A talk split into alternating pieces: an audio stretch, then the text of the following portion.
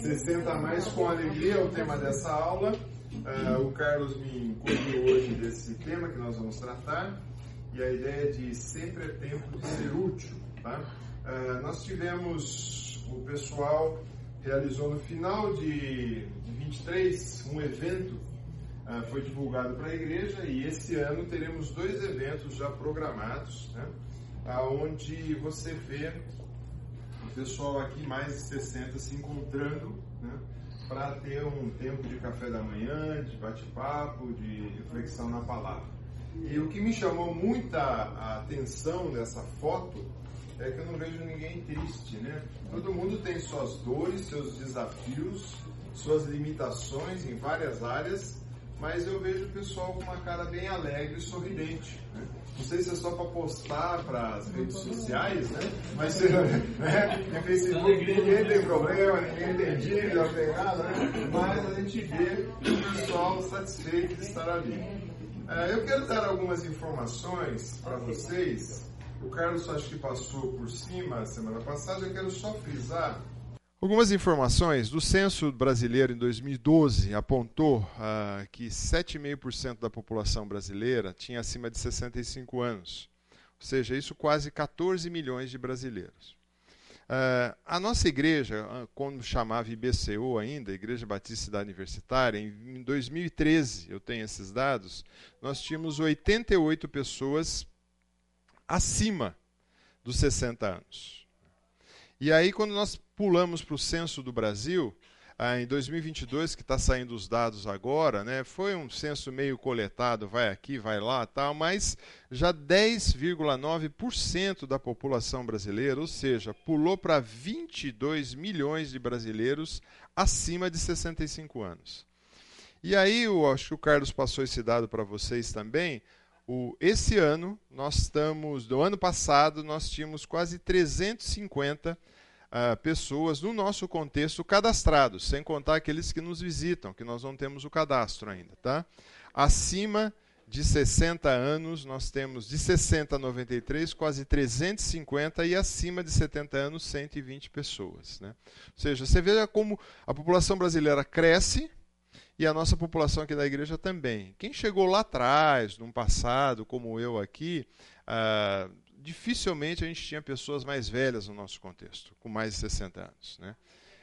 Era essa a média. Né? Hoje, talvez essa média subiu um pouquinho. Ainda tem muita gente nova chegando. Mas isso são algumas informações, porque, mediante esses dados, nós entendemos que é um grupo bem considerável que temos o nosso contexto de igreja, acima dos 60, 65 até uh, 93, que é a, a pessoa mais velha que nós temos hoje no contexto da igreja. A gente tem um grupo grande de pessoas que precisam muitas vezes ser acompanhadas, assistidas, evangelizadas e sem contar na população fora da igreja. Né? Que se a gente vê o censo brasileiro, cresceu muito a população brasileira nessa faixa etária.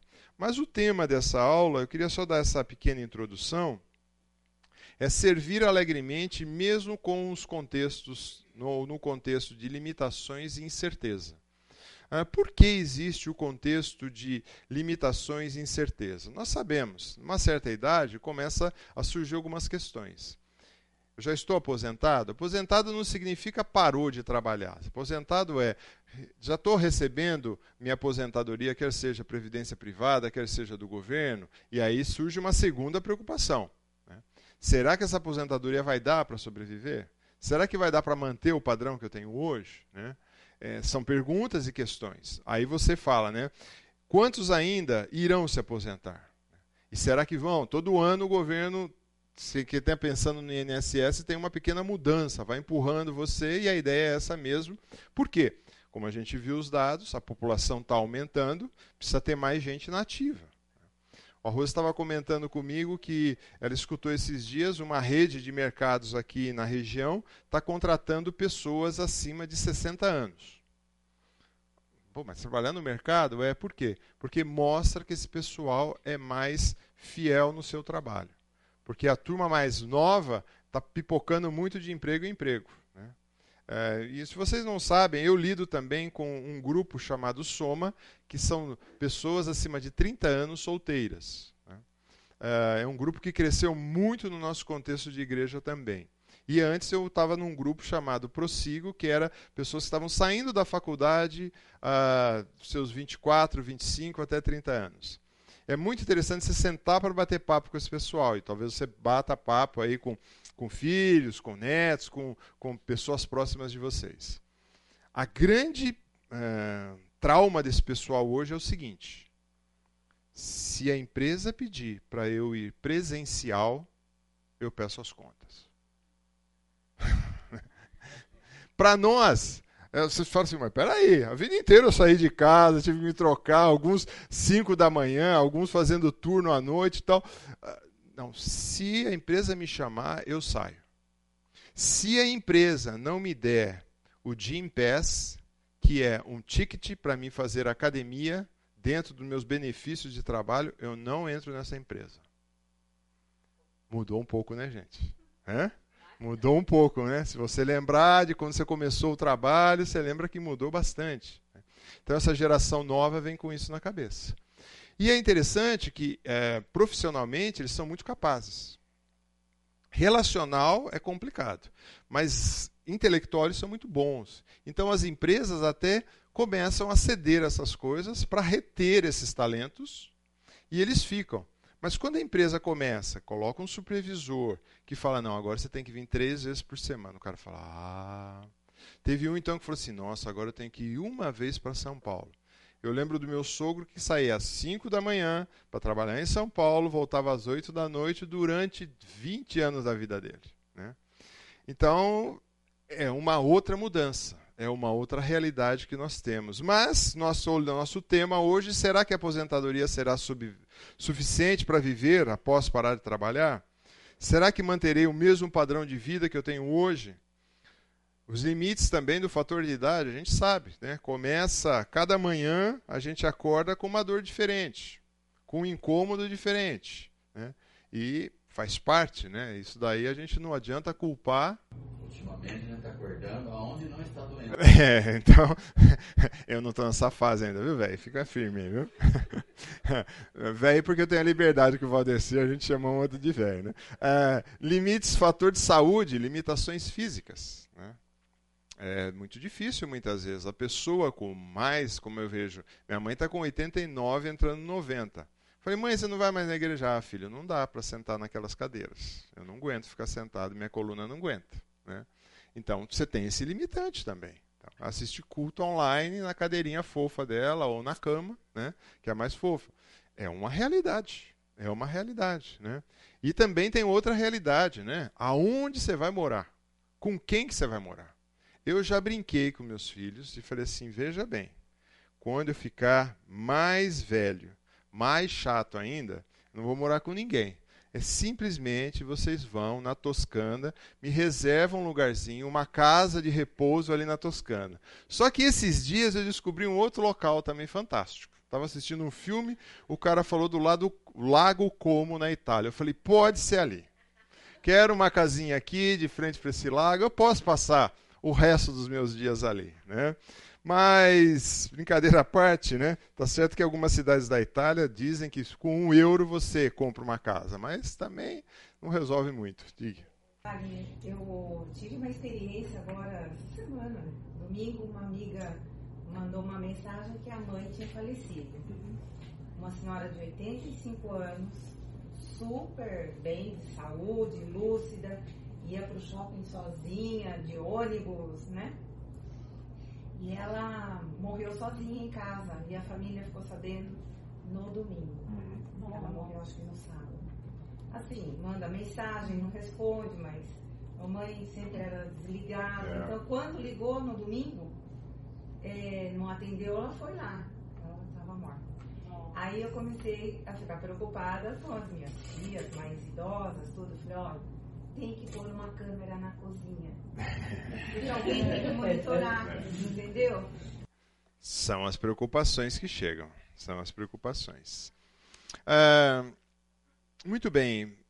Pensando na alegria, o verso de Provérbios 10, 28 diz assim: A esperança do justo é a alegria. Mas a questão é aonde está essa esperança. Aonde o justo precisa colocar essa esperança? A, que é a alegria, a gente já sabe. E é interessante que quando a gente nota num dos exemplos, eu vou trabalhar hoje mais com o personagem Moisés, tá? Mas quando a gente pensa num personagem que viveu um período difícil da vida, passando por poucas e boas, ele tinha inimigo interno, inimigos externos, uh, desafios para construir um muro, e nós estudamos isso, o Fernando pregou muito, quem não, não lembra disso, quem quiser, visite ali as pregações em Neemias. É muito interessante, ainda ele tenta, junto com Esdras, restabelecer a espiritualidade daquele povo. E no texto de Neemias 8, 9, quando eles leem as escrituras, o povo, diante de, do que eles tinham vivido, eles realmente caem em choro, caem em lamento por ver não a desgraça, a ruína física que tinha da cidade, que estava sendo restaurada, mas eles caem em choro porque eles olham e falam assim: o nosso pecado é tão grande. E eles começam a se lamentar. E é interessante que Neemias dá uma brecada na história, e eu vou ler o verso uh, que diz assim: Neemias, que era governador, e Esdras, sacerdote e escriba, e os levitas que ensinavam todo o povo disseram: Esse é um dia consagrado ao Senhor, vosso Deus, pelo que não pranteeis nem choreis. Porque todo o povo chorava, ouvindo as palavras da lei. Disse-lhe mais: Ide, comei carne gorda, tomai bebida doce, e enviai porção aos que não têm nada, preparai para si. Porque esse dia é consagrado ao nosso Senhor. Portanto, não vos entristeçais, porque a alegria do Senhor é a vossa força. Isso está em Neemias 8. Então, a alegria que nós temos que ter não é pelas situações, não é pela nossa condição, muitas vezes, da idade, de ter ou não ter, ou normalmente a gente está sempre associando alegria a ter alguma coisa, mas ele vai dizer, Neemias, a alegria do Senhor, ou no Senhor, essa sim é que tem que nos manter, essa sim é que tem que nos jogar para frente. Eu tive pensando num outro personagem idoso também, uh, quando a gente lê a história de Abraão, e antes Abraão e depois vira Abraão, Sarai e depois Sara, Deus chega para esse homem e fala assim: Vou fazer de você uma grande nação. Aí ele olha para a esposa e fala: Opa, pera lá, tem alguma coisa errada aqui. Não vai dar certo. Né? Quando Deus vem combater um papo com ele, eles estavam. Eles não tinham 20 anos de idade. Eles não tinham 30 anos de idade. Um já estava com 75 e outra estava com 65. E chegar e falar assim: vocês vão ser uma nação? Mas eles não tinham um filho sequer. Tanto é que Sara aí tenta antecipar algumas coisas, entrega a escrava para ele ter uma filha, aí toda a confusão aí começa daí também. Mas aos 99 anos e Sara aos 89, Deus volta de novo e fala assim: daqui um ano vocês vão ter um filho. Pior, piorou ainda, não. Já com 60 fez a promessa, com 99 falou: vocês vão ter filhos? O cara falou assim: então tá bom, mas daqui um ano ainda. Puh, daqui um ano. E a declaração que tem em Gênesis, e eu peguei, me apropriei um pouco dela, não para ter mais filho, que está bom, o suficiente que tem de filho, né? mas é essa expressão. Por acaso existe algo demasiadamente difícil para o Senhor?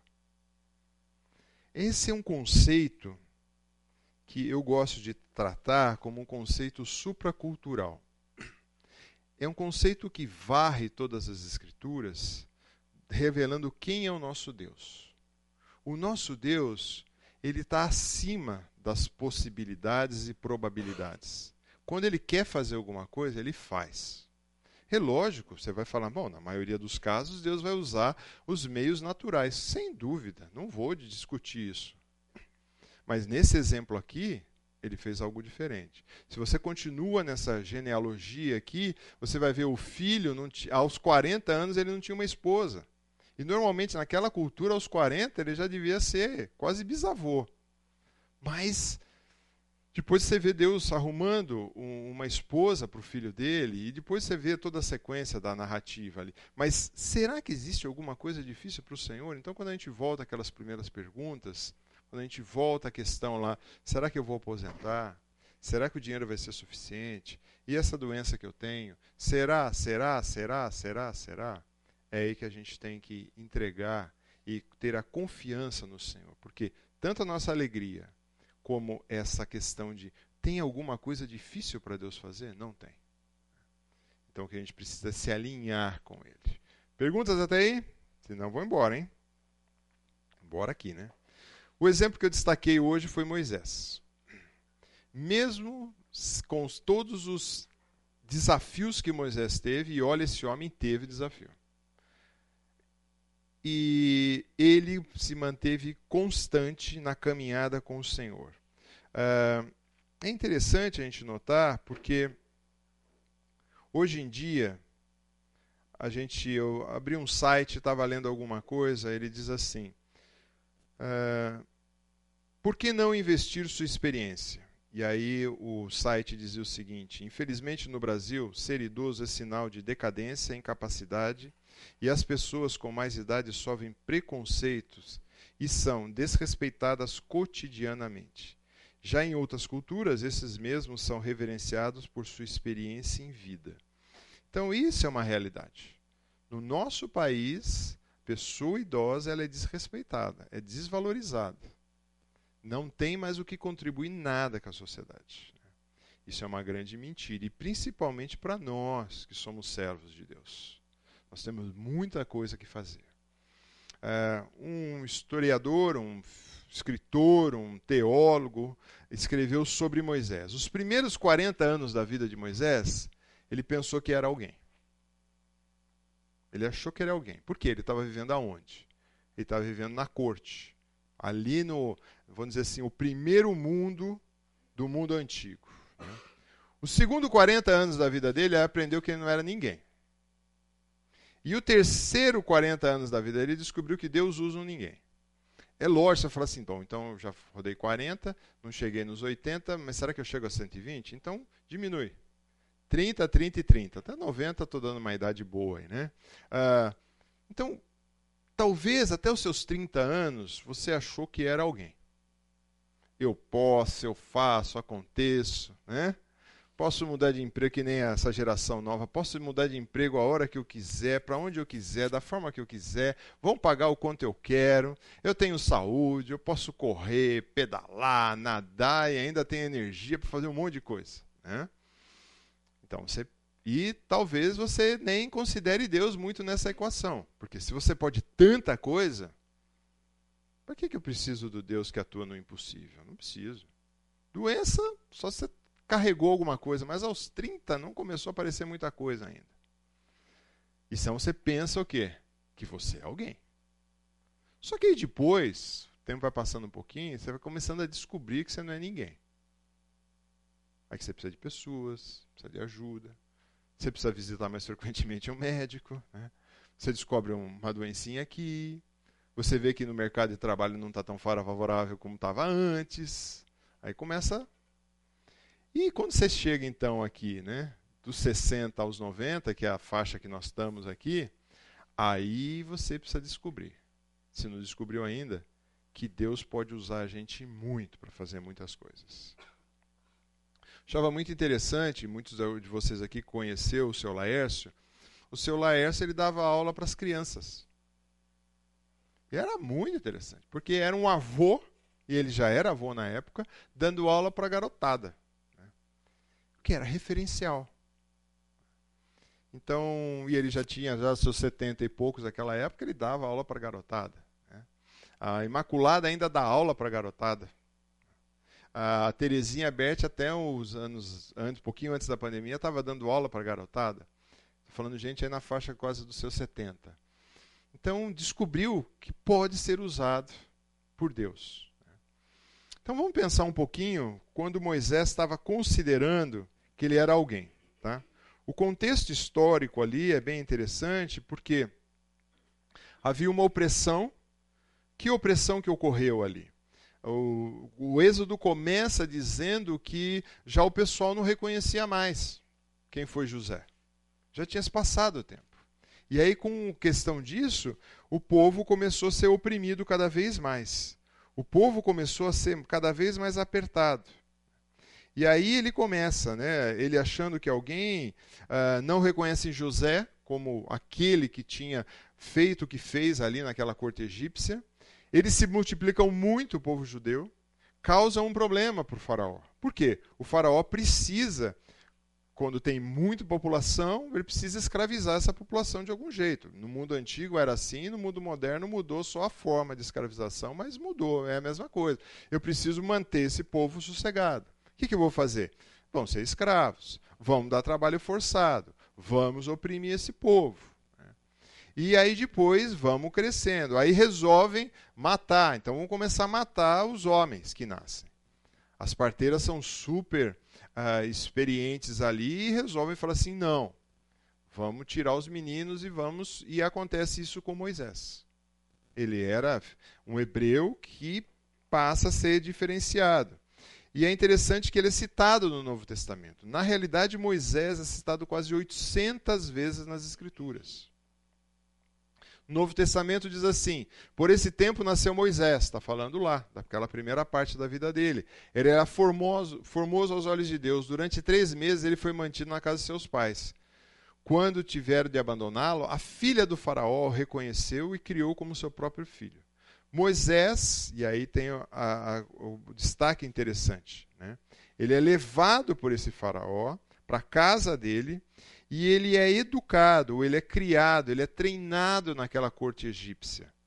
Ou seja, com toda a elegância de um palácio, de um reino. Então ele sai de um gueto, que é onde os, os judeus ficavam escondidos, lá na periferia da cidade, para fazer trabalhos forçados. Ele sai, vamos dizer assim, uh, talvez se a gente tivesse do pior que seria de uma favela, bem. Uh, não como hoje você já tem já todas elas de certa forma urbanizada, mas aquela situação miserável mesmo, ele sai daquele gueto e vai para o palácio real. E ali ele é educado. Ali, por meio da corte, com todo o luxo, cultura, e fala em toda a ciência dos egípcios, ou seja, toda a sabedoria. O que, que eles estudavam ali? Possivelmente arqueologia, e a arqueologia eles estudavam no Templo do Sol, que era muito importante. Seria como se tivesse tirado um cara de uma periferia e levado para estudar em Oxford, Cambridge. Foi para aí que ele foi. Para ser educado. Para ser o quê? Possivelmente um dos líderes do Egito. Era esse o projeto. Poderoso em palavra e em, obra, em, em obras, ou seja, além do conhecimento acadêmico, Alguns historiadores apontam que ele era um comandante vitorioso no Egito.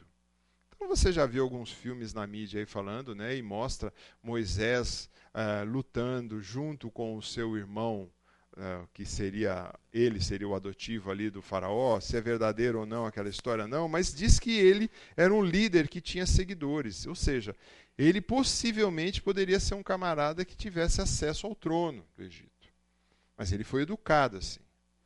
Então, quando a gente olha esse homem, ou seja, ele estava no máximo. Só que de repente acontece o quê? Aí ele resolve entrar numa briga. E ele faz justiça com as próprias mãos. Quando você vê, quando a gente volta um pouquinho, né? Uh, ele levado no contexto, e aí ele volta e ele mata, e aí ele resolve fazer o quê? Aí ele tem que aprender que não é ninguém. Aí ele foge. Aí uma mudança brusca de ambiente. Príncipe do, do Egito, quase, porque ele é filho da princesa, então ele carregava esse título. Ele vai ser pastor em Midian. Onde é Midian? Então, se a gente fizesse um comparativo, a gente poderia dizer assim: onde ele estava? Numa Nova York, numa Dubai, numa Singapura. E aí ele vai para onde? Aí ele vai para Midian. Ô, oh, mudança, hein? Que tal, hein? É, quem já passeou para algum desses lugares aqui, ou um lugar bonito assim, que você vê prédios, comércios, né? Ele vai para um lugarzinho, numa choupana, no meio do nada. Né? Essa é uma foto de um deserto que nós temos lá em Israel. É desse jeito. O chão é essa beleza aí, né? Você vê que dá bastante coisa. Você fala, ah, mas tem um pouquinho de, de verde ali, tem, possivelmente que lá está irrigado, tá? Porque senão é isso aqui. Aí ele vai. Interessante o choque cultural, porque para o Egito, o egípcio, ser cuidador de animal era abominável. Isso. Então ele sai da toda aquela arrogância egípcia Isso. e é colocado num lugar que praticamente ele foi educado que era abominação. ele eh, isso é relatado quando a gente vê a história de José, né? Quando os irmãos vêm, vocês vão ter entrevista com o faraó, mas não fala não. Não fala que você ali a tradução fala tratar de animal, mas não é tratar de ovelha, porque ainda o gado, o judeu ainda tinha como até se fosse uma divindade, né? O boi, a vaca, tal. Mas a ovelha era um negócio desprezível. Por quê? O que acontece com um pastor de ovelha? O que a gente vê nas narrativas bíblicas? Hoje não, hoje é um pouco diferente, né? Hoje o cara põe dentro do curral, abre, sai, o pasto é aqui, tudo verdinho e tal, volta a ovelha. Não, mas ele tinha que levar passear aqui. Então, às vezes, ele tinha que dormir com as ovelhas, no meio das ovelhas. Aí a gente olha aquele bicho fofinho, bonitinho, e fala, "Ah, que beleza. É nada, um bicho fedorento, porque ele tem o seu cheiro natural. né? Então, ele cheira ovelha. Então, ele sai daquelas vestes maravilhosas, pomposas, e você vê que é contra, ó, se você puxa algumas páginas para trás, acontece ao contrário com José. José sai da prisão e é perfumado, banhado, é colocado uma, um colar nele que significava o símbolo, o sinete real, né? É, uma carruagem nova, ou seja, todos os benefícios de um emprego de CEO José teve. Né? Agora com Moisés inverteu a história. Ele vai para o meio desse local e para o egípcio era uma vergonha, mas ele tinha que fugir. Por exemplo, esse templo de Karnak, que é no Egito, né, eu não tive co- conhecimento ainda de presencialmente estar ali. Hoje é uma foto atual, essas duas são fotos atuais, né? Era uma coisa maravilhosa, né, onde os egípcios poderiam ali estar cultuando os seus deuses. É algo fantástico, né? Só que a função dele foi essa. A função era passear no meio das ovelhas, ou seja, ele sai do ambiente daquele. Então, quem pode ler para a gente? O texto é um pouquinho longo, mas está em Êxodo 3, tá? de 1 é, de 1 a 6. Relata um pouquinho desse episódio de Moisés aprendendo que não era ninguém. Moisés pastoreava o rebanho do seu sogro Jetro, que era sacerdote de Midian. Um dia levou o rebanho para outro lado do deserto e chegou a Horebe, o monte de Deus. Ali o anjo do Senhor lhe apareceu numa chama de fogo que saía do meio de uma sarça. E Moisés viu que, embora a sarça estivesse em chamas, esta não era consumida pelo fogo. Impressionante, pensou. Por que a sarça não se queima? Vou ver isso de perto. O Senhor viu que ele estava que ele se aproximava para observar. Então, do meio da sarça, Deus o chamou: Moisés, Moisés. Eis-me aqui, respondeu ele. Então disse Deus: Não se aproxime, tire as sandálias dos pés, pois o lugar em que você está é terra santa. Disse ainda: Eu sou o Deus do seu pai, o Deus de Abraão, o Deus de Isaque, o Deus de Jacó. Então Moisés cobriu o rosto, pois teve medo de olhar para Deus. Então vejamos aí essa narrativa, né? Sai da maior cidade do mundo, antigo, consta- e vai para um local, né? É, filha do fi, da filha filha do faraó, ele é considerado um filho da filha do faraó e vai, imagina ele naquela corte, as atividades que ele tinha no dia a dia, porque lembre-se, ele era versado na ciência, no poder tal. E agora, qual que era a rotina de Moisés? Acordar um pouquinho antes do sol nascer, levar aquelas ovelhas para o pasto, voltar com aquelas ovelhas para casa. No dia seguinte, o que ele ia fazer? Levar a ovelha para o pasto, trazer a ovelha para casa. E no dia seguinte? Levar a ovelha para o pasto, trazer. Durante quanto tempo? Uma semana? 40 anos. né? É, eu posso imaginar, falando, nossa, como ia ser complicado isso. né? sai daquele agito, sai daquela cidade grande, de afazeres, de até mandar em pessoas. E suas posses, o que, que eram? O que, que ele tinha de posses aqui? A ovelha era dele? Não, a ovelha não, se é narrativa, a ovelha era do sogro, nem dele era. Né? Possivelmente que ele tinha no pé era a sandália. E aí Deus falou assim: tira essa sandália aqui, preciso conversar com você. É, ou seja, mostrando assim, você vai se humilhar mais ainda. E é interessante que Deus dá uma obra para ele que é incapaz dele fazer. Mas Deus estava fazendo o que com Moisés? Estava lapidando esse caráter. Então, gente, quando Deus quer trabalhar na sua vida, não espera 40 anos, não. Seja mais maleável na mão de Deus, né? Mas se ele tiver que trabalhar e levar 40 anos para lapidar a sua vida, ele vai usar. O pastor e professor Carlos Oswaldo, ele tinha uma expressão que ele usava assim: ah, não entre no moinho de Deus. Moinho é aquela pedra, né? Se você não sabe, o pessoal punha o cereal ali esmagava para tirar, fazer a farinha de trigo e outros cereais, outros farinhas que seja de cevada e assim por diante. Ele falou assim: por quê? O moinho de Deus ele moe bem devagar e bem pesado, né?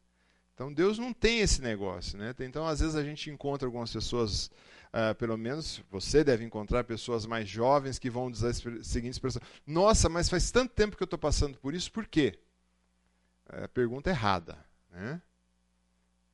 Uh, Deus tem um projeto dele. Então, às vezes, alguns merecem ser amassado bem devagarzinho, porque Deus está fazendo um trabalho. Isso foi na vida de Moisés.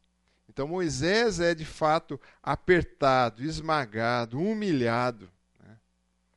Mas é o, o, o fator importante: Deus não esqueceu de Moisés e falou com ele através de um evento diferente. Diferente por quê?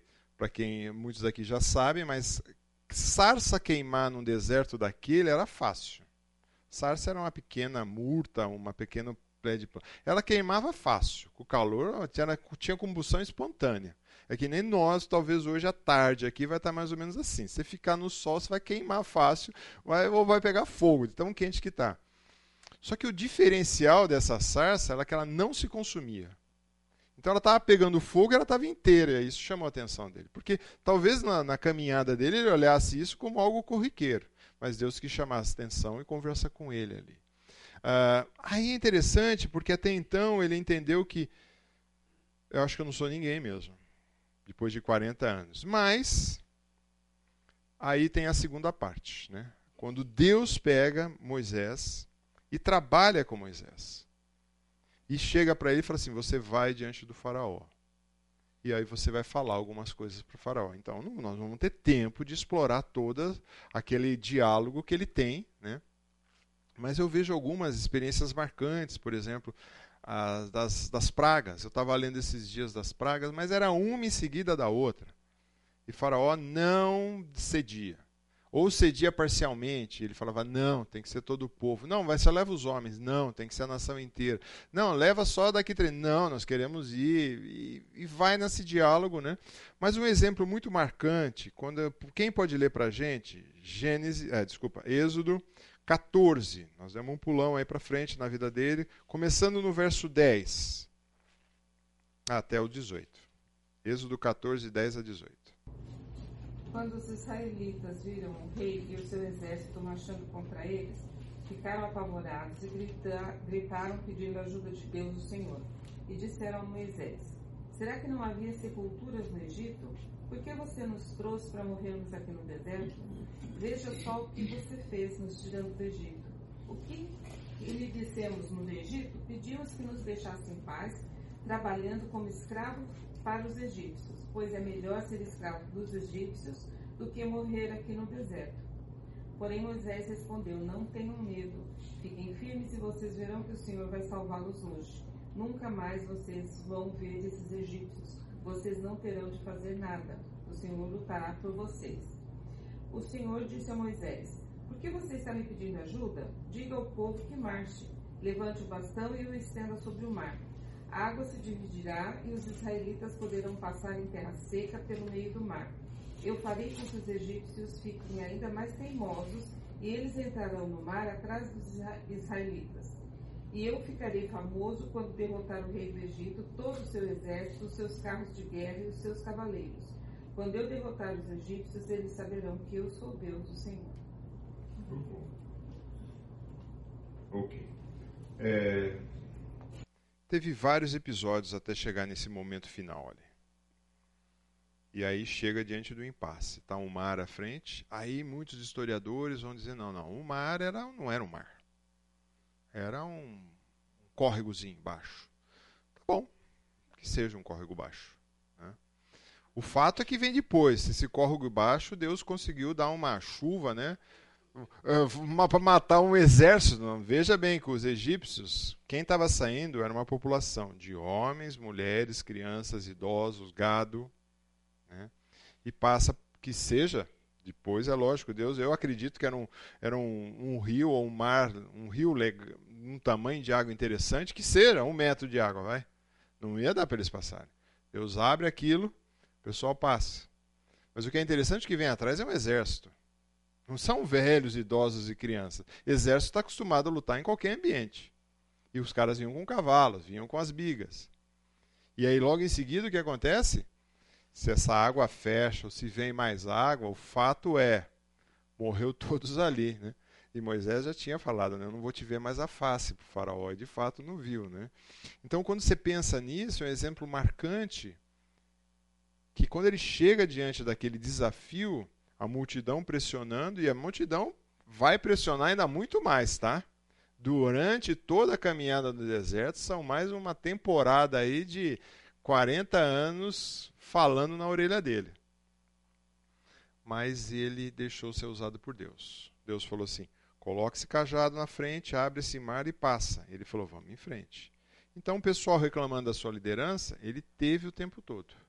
Teve o tempo todo uh, o pessoal chegar e falar assim, olha, melhor morrer no Egito, né?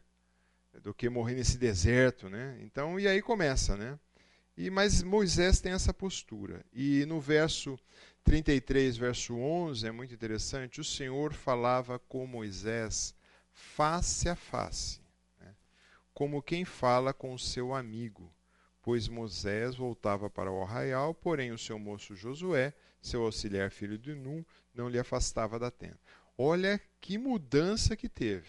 Então, quando a gente olha um cara pensando que era alguém numa corte, descobre que não é ninguém, no meio, mais na segunda metade da vida dele, e na terceira metade final, Deus falava com Moisés face a face. Como se fala um amigo. Olha que, que relacionamento que ele cria depois com o Senhor. Então, quando a gente pensa né, é, na vida de Moisés, né, ele passa esses 40 anos achando que era alguma coisa, depois descobriu, né, e aí é que era interessante, né, quando a gente olha essa vida de Moisés e compara com a nossa. Onde nós estamos hoje nessa etapa da vida? Onde nós estamos hoje aqui a nossa classe de 60 a mais, então talvez vamos, pô, você está na sua porção final, alguns vão até 100, outros vão até 90, 80, e sabe lá, Deus é que sabe esse projeto aí. O que, que você está fazendo nessa parte aqui? Será que você entendeu que sem Deus você não é ninguém e que você precisa dele? E você quer também ter esse relacionamento face a face com ele? Ele não vai querer também subir num monte aí, achar que Deus vai aparecer numa nuvem e falar para você. Ele fala para você todo dia. É só abrir a Bíblia. É só orar. É só deixar o Espírito Santo não ser atrapalhado para atuar na sua vida. E aí a segunda parte da aula é que nós vamos falar um pouquinho, voltando, olhando todo esse quadro, o que se espera então do servo, que é essa última fase da vida de Moisés e também da nossa aqui. Foi falado ali no intervalo, né? Quem daqui não trocaria um grande centro por um sítio gostoso tal? A maioria trocaria. Mas pera um pouquinho, a maioria trocaria. Agora veja bem, Moisés não foi para um grande sítio, viu gente? Por exemplo, na corte ele fazia assim, ó, vinha um escravo com uma jarra, lavava a mão. Fazia assim, o escravo preparava o banho, ele tomava banho. Fazia assim, o escravo trazia comida. Ali onde ele estava, para tirar uma água era um sufoco danado, ele tinha que ajudar. Banho, uh, banho, talvez se tivesse uma vez por mês e olhe lá. Né? Comida, hum, né? É, iluminação, até ser complicado. Então, é, ele trocou, além da corte, o conforto, o bem-estar uma vida de mordomias e falou: não, agora vai ter essa vida aqui. Né? Então, e também, como foi dito aqui no intervalo, vida de prazeres, porque ele foi criado na corte. Então, ele tinha, ele usufruía de tudo que a corte oferecesse, que, que essas coisas boas e coisas aos nossos olhos ruins que para eles eram boas, né? Mas vamos lá, vamos na, fecha Moisés. Mas tem muita coisa para falar sobre Moisés que vale a pena. O que se espera na realidade de um servo? Muitas vezes, como a gente viu Moisés, ele é, foi educado na ciência, nas palavras, uh, cursou muitas coisas, teve muitos tutores ensinando, mas não era isso que Deus queria. A única coisa que a gente vê nas Escrituras que Deus pede daquele que quer ser servo dele não é histórico, então você pode falar assim: não, mas meu avô, meu bisavô era pastor, então eu fiz curso disso, de teologia, eu fiz aquilo, eu estudei. Tudo isso daí pode ser bacana? Pode ser bacana. Pode contribuir? Pode contribuir. Não, eu fiz 200 faculdades, eu fiz... pode contribuir? Pode. Mas nada disso substitui o que Deus pede, que é isso daqui. Assim, pois, importa que todos nos consideres como ministro de Cristo, o apóstolo Paulo falando, né? e a palavra utilizada para ministro, assim, que ele diz aqui nesse texto, né? é, é carregados dos mistérios de Deus. Ora, o que se requer desses encarregados, desses servos? Que cada um deles se encontre fiel. A palavra fiel, ela significa verdadeiro, confiável. Pessoa que mostra fiel nas transações do negócio, execução de comando. Alguém que mantém a fé sem se comprometer com coisas que não é correta. Então, é aquele que crê, aquele que confia. Então, o que se espera das pessoas que servem é lógico, nós, com o nosso olhar humano, a gente sempre olha assim e fala assim: nossa, aquela pessoa ali vai dar um bom servo de Deus, porque olha, ele fez o curso de teologia A, B, C, D, cursou as universidades, fala três idiomas. Tá? A gente olha com nossos olhos humanos isso. Mas quantos teólogos você não conhece que tem um currículo exemplar, mas a fidelidade ao Senhor e à palavra dele é um lixo? Então, não vale de nada. Então, o que se espera e agora de nós, né, é que cada um de nós se encontremos fiéis a fazer a obra que Deus tem para cada um. Voltando ao exemplo de Moisés, Hebreus vai dizer: Por isso, santos irmãos, vocês que são participantes da vocação celestiais, considerem atentamente o apóstolo e sumo sacerdote da nossa fé de confissão, Jesus, que é fiel até que o constitui, como também. Então, ele, aqui em todo o livro de Hebreus, o autor uh, sempre contrapõe anjos com Jesus, Moisés com Jesus, sacerdote com Jesus, sumo sacerdote com Jesus e sempre a supremacia de quem? Jesus Cristo, não tem acordo. A supremacia sempre é de Cristo. Mas ele faz um comparativo, mais uma vez é citado Moisés, como também foi Moisés fiel em toda a casa de Deus. Verso 5: Moisés foi fiel em toda a casa como servo e testemunhou das coisas que haviam de ser anunciadas. Então, ele é usado no Novo Testamento como exemplo de fidelidade. Por quê? Quando a gente olha toda a história, né, vê o que ele passou conduzindo aquele povo, quando a gente olha o que Moisés sofreu conduzindo aquele povo, os desafios que teve, as realidades que ele vivenciou, e, e mesmo assim, teve um exato momento em que ele não foi fiel. É, todos lembram daquele episódio, quando Deus fala para ele, fala a rocha, e ele, num momento de fúria, de ira, bate na rocha, e a punição foi coisa simples. Você não entra na terra prometida. Você vai até ver, mas você não entra. Né? E ele fica com toda aquela geração, morre ali no deserto. Né? Então ele foi fiel em quase tudo. Né? Então esse negócio de ser fiel 99% é, não é ser fiel na totalidade. Né? Quando a gente é fiel, é lógico. Tem dias que você derrapa, com certeza. Todos nós pecamos. E é sobre isso que nós vamos falar agora. Como anda a sua fidelidade? Quando você é solicitado para qualquer serviço na obra de Deus, e cá entre nós, hoje a gente tem algumas facilidades. Por exemplo, a gente não tem mais os filhos em casa crescendo e consumindo grande parte da nossa energia. Eu tenho eventualmente a neta em casa. Ela consome muita energia porque tem muita energia, neto, né? Mas por quanto tempo? Às vezes ela passa um período, o dia inteiro, às vezes dorme, mas no dia seguinte, tchau, tchau. Mas o pai que tem um filho pequeno e o filho crescendo, é consome o dia inteiro, é levar na escola, é correr atrás disso. Já, já não temos esse gasto de energia. Então nos sobra um pouco de energia. Nos sobra também tempo. Porque quando a gente estava, aqueles que tiveram filhos e tiveram criando os filhos, sabe o quanto gasta de energia disso.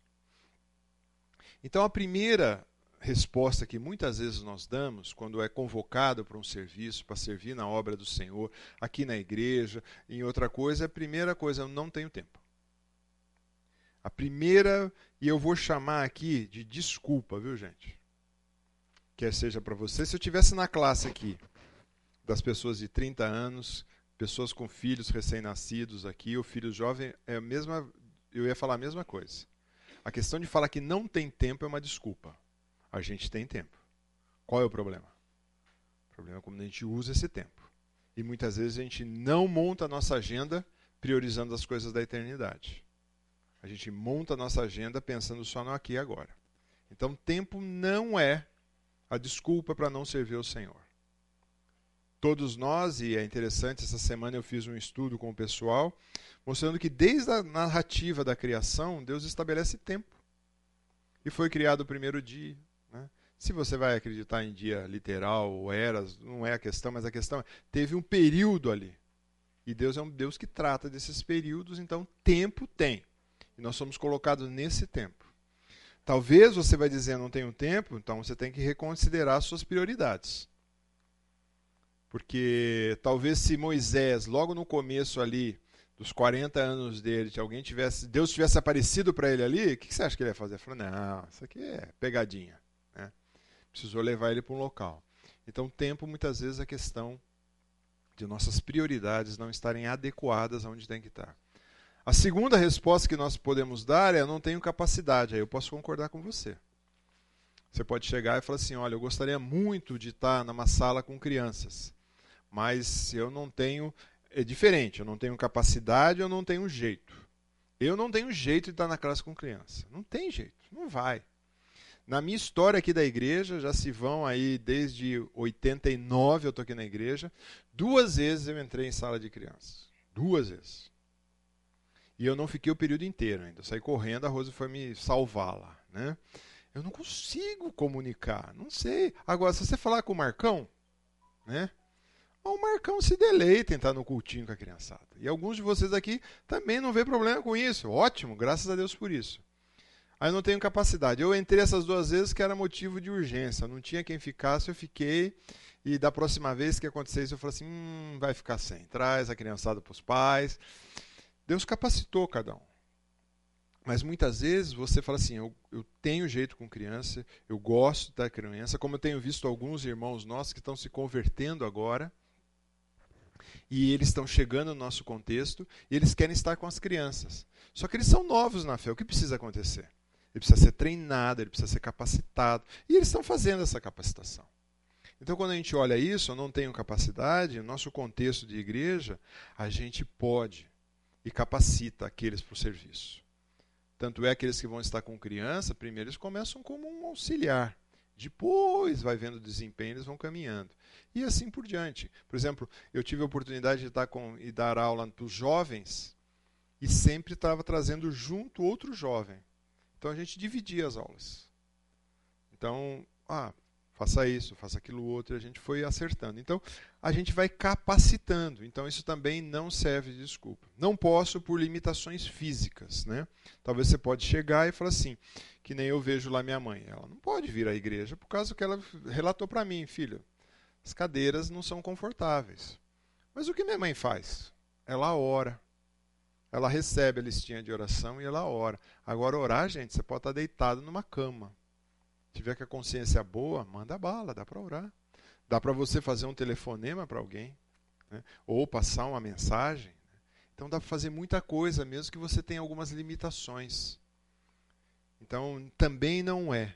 Agora você talvez esteja, e isso pode acontecer, com limitações disciplinares, ou seja, você está num processo de disciplina bíblico e você não está apto para ensinar ou para exercer a liderança nesse momento. Isso pode acontecer. Posso dar um exemplo rapidinho de oração? Saulinho Tamburus no hospital, internado, e a Ana Júlia, minha neta, também internada. E a Camis foi visitar os dois. Passou pela Ana Júlia, ela estava lá com. E ela depois foi no Saulinho. Chegou lá, achou que ele estava dormindo. Aí quando ela chegou, ele abriu o olho, ela falou, ele quando ele abriu o olho, ele falou assim, eu estava aqui orando pela Ana Júlia, como ela está? É isso aí.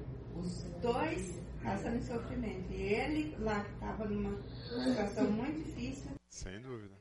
Então você vê, uh, a gente pode servir de muitas formas. Né? É servir desse jeito. Às vezes a pessoa pode servir com trabalhar em transcrição de mensagem. Tem muita coisa para servir. No nosso, estou olhando só no nosso contexto de igreja, tá, gente? Tem muita coisa para fazer. Tem muita coisa. Os ministérios eles se multiplicam. Assim como a igreja vai crescendo, os ministérios vão multiplicando. Agora que nós estamos efetivando e oficializando o ministério de 60 a mais, tem muitas tarefas. E uma das tarefas que foi colocada como meta também é a, a oração de intercessão pelas pessoas. Então vai ter um grupo dentro do ministério que vai estar orando. Agora, só o Carlos e o João, a Bia, a Raide vão ficar orando por isso? Não. Precisa envolver mais pessoas para estar tá orando por mais pessoas. Né? Então, a gente precisa se envolver. Tem muita coisa para fazer. Talvez você fale assim, ah, não aguento ficar nesse sol aqui no estacionamento, na chuva, no pó, para orientar carro. Talvez você não, mas temos um cara mais novo para fazer isso. Né? Mas você tem outras características que a idade, a maturidade espiritual, o crescimento com o Senhor te capacitou a fazer. Aconselhar pessoas, né? andar com pessoas, discipular. Nossa, tem tanta coisa, a lista vai longa. Mas é essa questão disciplinares, o que precisa acontecer? Muitas vezes você olha a sua vida e você está numa fase que você está vivendo na prática de um pecado. Então, às vezes, muitas vezes, o pecado talvez é o pecado da preguiça, né? Da moleza, né? de não querer fazer nada, ficar deitado o dia inteiro. Então, 1 João 9 vai dizer para nós o quê? Se confessarmos os nossos pecados, ele é fiel e justo para nos perdoar de todos os pecados e nos purificar de toda injustiça. Então, começa por aí, uma confissão. Senhor, olha, eu estou muito preguiçoso. Estou gastando muito tempo assistindo essas séries coreanas, né? Está aí cola que nem chiclete na povo, né? Estou gastando muito tempo. Então, tudo bem, não estou falando que você não vai assistir os doramas da vida. Você pode até assistir, né? mas equilibra. Para um dorama, um X tempo de leitura de um livro bíblico, né? Uh, vai equilibrando as coisas. Lógico, você precisa talvez aliviar a sua cabeça, né? Concordo com isso. Mas muitas vezes isso está te dominando. E tudo que nos domina, gente, não é saudável. Peça orientação para o Senhor também aonde servir. Quem pode ler Efésios 2, verso 20? O que, que diz lá? É 2, acho que é verso 10, tá? 2, 10.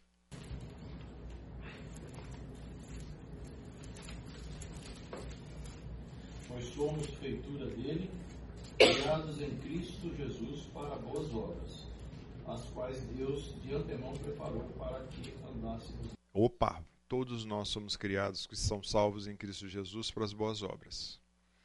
Então tem boa obra para você fazer. Talvez, que nem o João estava brincando aqui, né? Foi fazer uma manutenção do carro dele, inclinou debaixo do painel, depois teve que chamar a filha mais nova para ajudar a tirar dela de baixo. Pô, o João, que é, foi técnico em manutenção a vida inteira. Não tem jeito, é isso mesmo. Né? Tem coisas que eu olho assim e falo assim, nossa, eu fazia isso tranquilo, né? Subia no banquinho com dois pés só para tirar essa lâmpada aqui, né? É, agora eu olho e falo assim, eu vou fazer, não, vou pegar a escadinha. vou pegar a escada porque sabe como é que é, né? É, e manda a mulher. É, é, é. E ainda põe a mulher perto e fala assim, fica olhando aí para ver se, né? Antes subia, limpava calha, telhado, né? É, muda, muda, né? Então, nós somos chamados para algumas obras, e é lógico, dentro do seu limitações. Por isso que o tema da aula é mesmo nas limitações, nas dificuldades, Deus quer usar todos nós. E nós temos algo que a geração mais nova não tem, que é a experiência de vida, quer seja boa, quer seja ruim. Mas a gente pode transmitir isso para eles. E falar assim: não faça essa bobagem que eu fiz. Ó, faça essa que deu certo. Né? A gente pode fazer isso. E a gente precisa pedir orientação a Deus primeiro, onde eu vou servir, e a liderança da igreja, onde eu posso servir. Se você tiver dúvidas, você pode me procurar, eu estou sempre inteirado das áreas que tem a igreja, onde precisa de gente para servir. Né? E também começa a trabalhar nessa igreja. Por exemplo, nossa igreja tem muito lugar de serviço, mas muito lugar, você não faz ideia. Né? Para onde você olha, você fala assim: ah, mas eu vejo tudo funcionando tão bem, graças a Deus. Mas sempre tem espaço para mais gente trabalhar. Porque a igreja é dinâmica, o corpo de Cristo é dinâmico, ele não para, ele cresce. Né? Então, como anda a sua fidelidade? Precisa se envolver, precisa servir, né? precisa estar ativo na obra. Né? Agora, você que já é um servo, que é fiel, né? que está servindo, qual é a palavra de estímulo que tem para você? Né? Qual é a recompensa? Mateus 25, 1, o Senhor Jesus diz assim: Disse o Senhor, muito bem, servo bom e fiel. Está falando para aquele que está fazendo as coisas boas e com fidelidade. Ali era a distribuição de alguns uh, talentos para a pessoa ver como vai administrar aquilo que o Senhor está lhe dando, e a gente pode esticar isso um pouquinho e dizer sobre os ministérios ou serviço na obra do Senhor. Foste fiel no pouco, sobre o muito te colocarei. Entra no gozo do seu Senhor. Então, Deus reconhecendo e falando fiel. Muito interessante é, nós tivemos no último domingo os batismos da parte da noite, quem assistiu, é, foi só o pessoal aqui de casa, vamos dizer assim. Né? E você vê onde cada um foi alcançado. O pai dentro do carro, falando do evangelho. Ah, uma moça que foi batizada, que é no nosso grupo de quarta-feira. A mãe dela, fazendo artesanato, compartilhou. A mãe não é cristã, não vem na igreja só vem no artesanato. A mãe compartilhou da realidade da filha. Olha, minha filha está bem desorientada, é sozinha, solteira, é professora. Compartilhou com uma mulher do artesanato. A mulher pegou essa informação para orar, orou, e orar em seguida pegou, compartilhou com a filha dela, que participa do nosso grupo, que é uma jovem solteira. A filha convidou a moça para vir na reunião de quarta, ela veio. Participou da reunião, participou do plano de Deus, entrou na classe de integração, e eu perguntei: Você entendeu alguma coisa da classe? Ah, não entendi o um negócio assim e tal. Foi conversar depois com a Rose, ela se converteu e foi batizada. Olha lá. Um toquezinho de alguém lá no artesanato. Uh, o Kleber, que foi batizado também, né? casado com a, com a Heloísa, ela vindo constantemente e o cara rediu. Palavras dela e dele. Eu não vou, coitado, por causa do Guarani. Eu também sou bugrino, mas é por isso que eu vou para a igreja, né? Para ver se o Guarani melhora, né? É, é, de joelho, né? Para ver se melhora. Mas o cara não vem porque vai assistir jogo do Guarani. Eu falei, meu Deus, se fosse aí um time, né? Que nem sei qual time que está bom hoje, não posso falar da rival que está muito boa. Mas vamos lá. Uh, mas foi interessante porque ela se manteve firme orando por ele.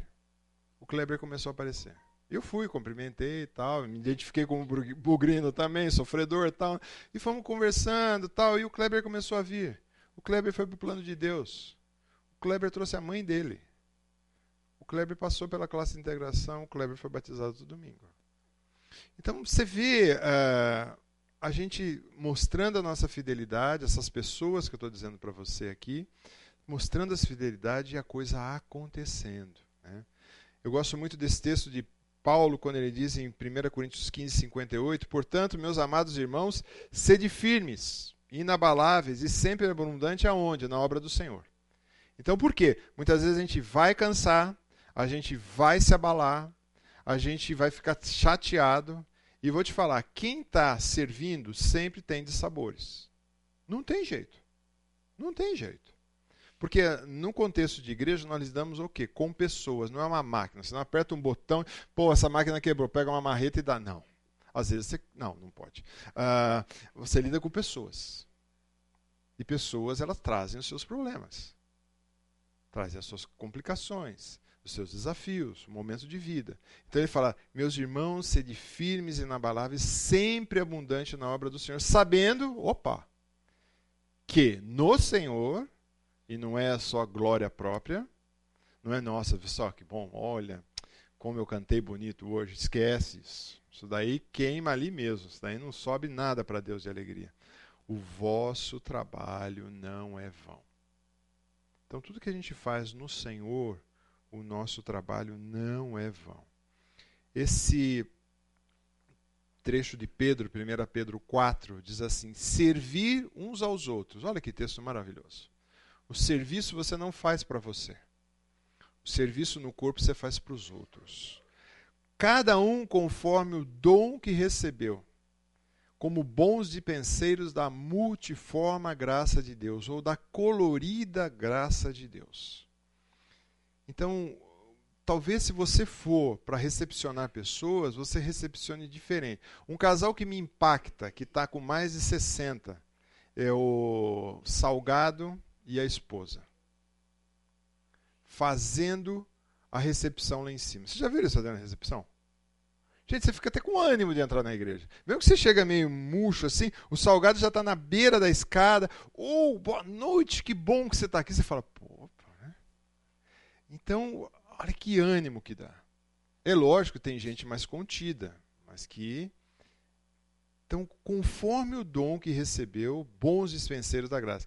Se alguém fala, fala de acordo com os oráculos de Deus. Se alguém serve, não faça segundo a sua força. Você vê que ah, nesse momento o apóstolo Pedro e ele foi um exemplo de que fez tudo na força do braço, no começo. Né? Então podíamos até fazer essa analogia que fizemos com Moisés, fazer com Pedro também. Os primeiros momentos da vida de Pedro, depois o que Pedro passou e o que Pedro se tornou quando ele escreve as suas cartas, que já é o momento final da vida dele. Olha para onde ele coloca os oráculos de Deus, na graça de Deus e na força de Deus. Para que em todas, que supre para que em todas as coisas quem seja glorificado? O quem está fazendo? A instituição que se está? Não, Deus. E por meio ainda de Jesus. E aí ele fecha dizendo quem pertence à glória e domínio pelos séculos dos séculos. Amém. Então você vê como o, o servo que está com a visão correta, eu sirvo porque Deus me deu um dom. Deus me dá uma graça de serviço. Se eu vou falar, eu vou falar conforme os oráculos de Deus. Eu tive uma experiência muito rica esses dias, que foi duas seguidas assim. Eu estava cheguei uma mensagem do WhatsApp, uma pessoa que foi membro aqui da igreja já. Hoje ele deve estar na faixa dos seus talvez 44 anos, três filhos. Ele falou assim: Ô Wagner, eu estou escrevendo, porque eu estou fazendo um, um, congresso aqui e está ensinando como falar para jovens nesse congresso, além de outras coisas. E eu estou lembrando numa vez, numa viagem que a gente fez, quando você liderava os adolescentes, eu falei, nossa mãe, o que, que, será que eu fiz? Faz tempo, né, Cida? Nossa, faz tempo. Eu falei, nossa, o que, que, será que eu fiz, né? Eu, falei, eu lembro que eu estava muito deprimido, estava muito chateado, estava pensando bobagem sobre a minha vida, e você sentou do meu lado no ônibus e você usou um versículo bíblico para mim. Eu falei, ainda bem que eu usei um versículo bíblico, né? Porque se está errado, que está errado não é Deus que vai estar tá errado. Né? E você falou assim que Deus não daria um fardo maior que a gente possa carregar. e ele providenciaria o escape. Então estou aqui para agradecer. Então eu falei, nossa, sabe aqueles, aquele uh, um que volta para agradecer, né? Eu falei assim, que coisa interessante, isso daí tem por baixo, acho que uns 30 anos, quase uns 30 anos. Que coisa interessante, né? Aí eu falei assim, nossa, mas eu fiz para quem aquilo? Gente, quando ele começou a falar, eu falei assim, não lembro disso. Não lembro que ele estava nessa viagem.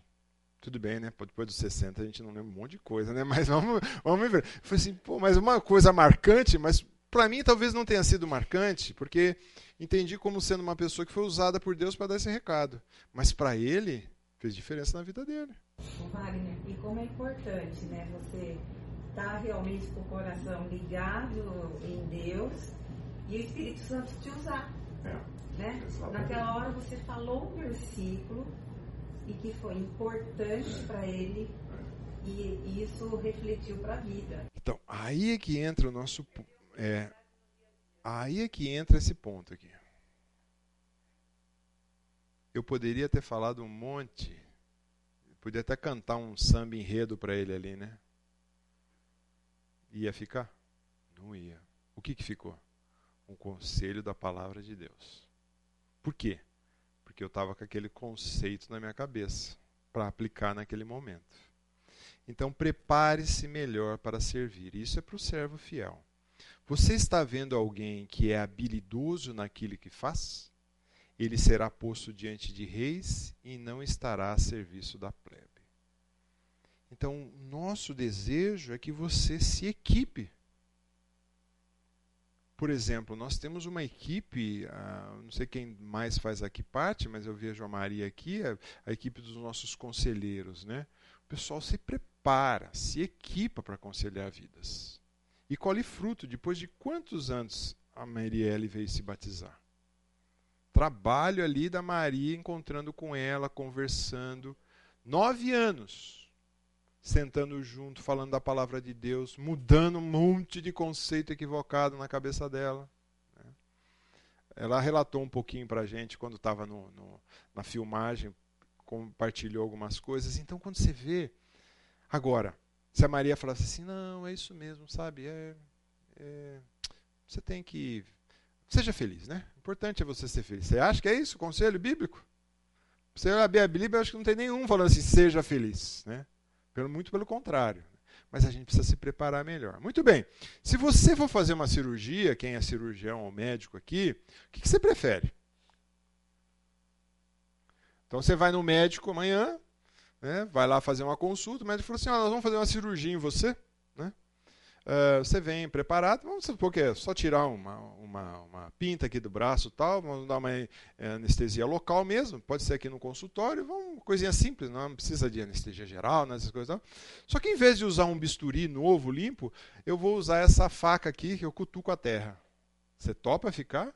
Ou se você é dentista, né? Você vai lá na dentista, a dentista chega lá, né? Vem lá, peraí, tem um aparelho aqui. Não, não, mas eu vou pegar a faquinha que eu estou mexendo aqui na, no gramado aqui. Você topa um negócio desse? Não. Então, agora, seria ideal usar um bisturi limpo, novo, para me cutucar a terra? Ah, talvez na, no desespero você use. Né? Vai fazer diferença para a terra? Nenhuma.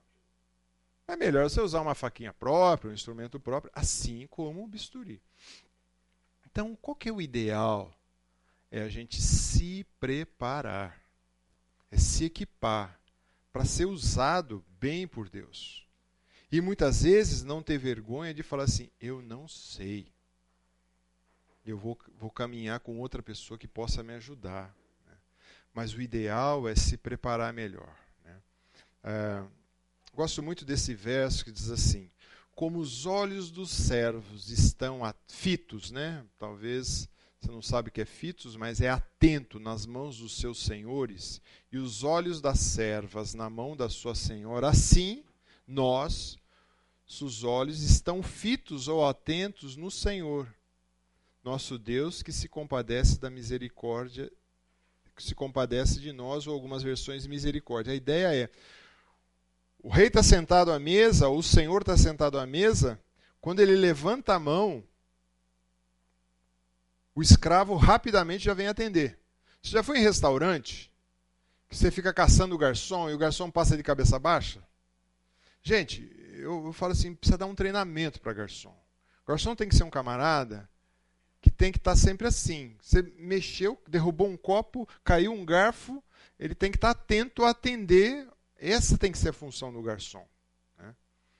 Mas aqui está dizendo para nós, né, como os olhos dos servos estão atentos à mão do Senhor na primeira levantada, né, os nossos olhos têm que estar atentos a quem? Quando o nosso Senhor solicita a gente, opa, preciso de um trabalho. A maioria dos personagens bíblicos, quando Deus desafiava, é, Jonas resistiu um pouco, fugiu, né? Mas Deus deu um jeito nele, né? Mas a maioria né, falava assim: eis-me aqui. Há, muitas vezes há uma resistência, mas depois Deus trabalha com o camarada e o camarada fala: estou aqui, estou pronto. Muito bem, quero concluir com o exemplo do Senhor Jesus, que é o nosso exemplo máximo de servo. Ele diz em Filipenses 2: Tenham entre vocês o mesmo modo de pensar de Jesus Cristo de Cristo Jesus, que, mesmo existindo em forma de Deus, não considerou ser igual a Deus, algo que devia ser retido a qualquer custo. Pelo contrário, se esvaziou, sumiu a forma de servo, tornando-se semelhante a seres humanos. Reconhecendo em figura humana, ele se humilhou, tornando-se obediente até a morte e morte de cruz. Então, quando a gente pensa nesse exemplo, né, se nós temos o nosso Senhor e Salvador, que é o próprio Deus, usando ou se, vamos dizer assim, vestindo uma roupa de servo, ou seja, tomando a forma humana, vindo no meio de nós, fazendo coisas que para a divindade, Deus Pai, Filho e Espírito Santo, era uma coisa, vamos dizer assim, de rebaixamento. Sai da parte da Trindade, vem, vive no meio dos seres humanos, né? recebe os pecados dessa humanidade, com amor, com resgate para nós, né? então assumindo a forma humana, ou forma de servo, e morre numa cruz. Né? Então aqui é uma crescente das coisas que o Senhor Jesus fez. Né? Então por que nós muitas vezes, e isso a gente tem que considerar, quando é solicitado algum trabalho, alguma coisa, a gente se acha? Não. A gente tem que olhar e falar assim: se o meu mestre, meu Senhor, fez isso, eu também preciso servir. Então, acho que esse fica um recado para nós. Aí. Perguntas e questões? Colocações? Algo mais? Não? Vamos orar então?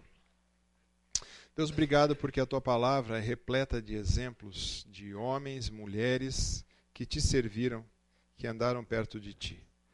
Temos vários personagens que no decorrer dos séculos, ó Pai, tiveram uma postura de servos fiéis a Ti. E queremos de fato olhar para esses com o coração agradecidos e também queremos, ó Pai, olhar para esses como exemplo a ser seguido. Assim trabalha em nós, que apesar de nós, apesar muitas vezes das limitações que temos, o Senhor nos ajude a te servir de uma forma a te honrar, te glorificar e, acima de tudo, com uma alegria que vem mesmo do Senhor. Assim, trabalhe em cada um de nós aqui, para termos uma vida que reflita cada vez mais o Senhor Jesus. É no nome, por amor de Cristo, que nós oramos. Amém.